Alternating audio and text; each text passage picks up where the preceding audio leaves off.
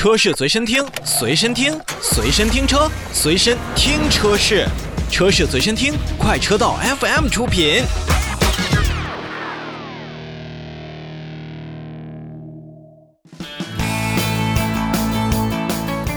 让我们继续扫描一组近期的国际车坛快讯。现代汽车高管与苹果合作意见不一。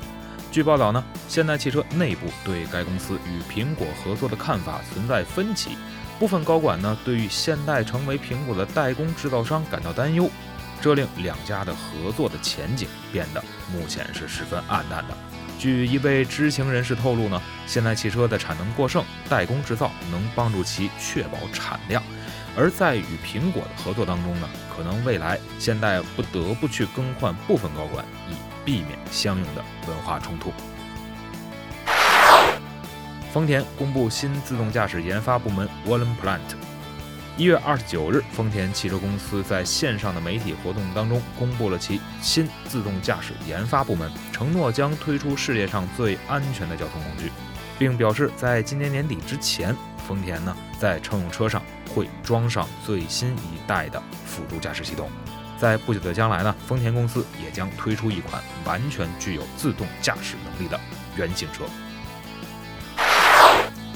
芯片供应持续紧张，日产削减密西西比州的工厂产量。因全球半导体元件的供应短缺，日产汽车位于美国密西西比州组装工厂受到了非常大的冲击。该工厂负责生产日产的皮卡、轿车以及 MPV 等商务车型。据悉呢，该工厂呢，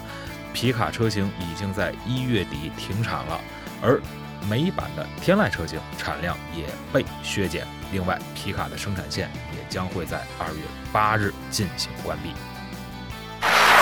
看两台电动车，据报道，宝马将把纯电动的 i4 投产时间从今年年底提前到今年八月或者九月，这也意味着首批的新款的电动车 i4 将在今年年底之前在德国本土进行交付。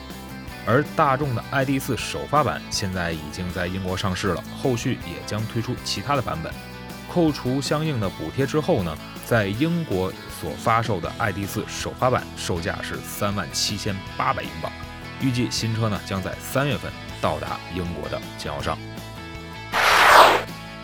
在前段时间所公布的捷豹路虎2020年十月份到十二月份的财报显示呢，捷豹路虎全球的销量达到了十二万八千四百六十九台，在中国市场的表现尤为亮眼，同比增长了将近有百分之二十，营收也是达到了六十亿英镑，比上一财季呢增加了十六亿英镑，实现四点三九亿英镑的税前盈利，环比增加了三点七四亿英镑，同比也是增加了一点二一亿英镑。明显提高了税前利润率至百分之六点七。看来，不管是什么样的品牌，只要是豪华品牌，在中国你要卖得动，那一定会赚得盆满钵满。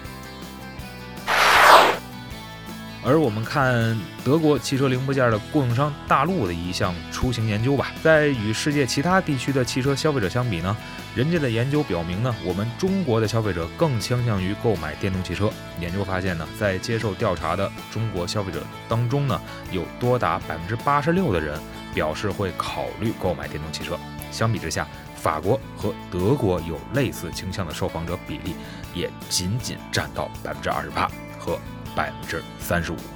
所以说呢，那我们现在新势力的这样的蓬勃向上，一定是拜百分之八十六的消费者所赐，而我们也是愿意看到有更多的品牌、更好的产品去推进，这样纯电动车的这样的出行需求，包括我们出行的这样的市场才会更加的完善。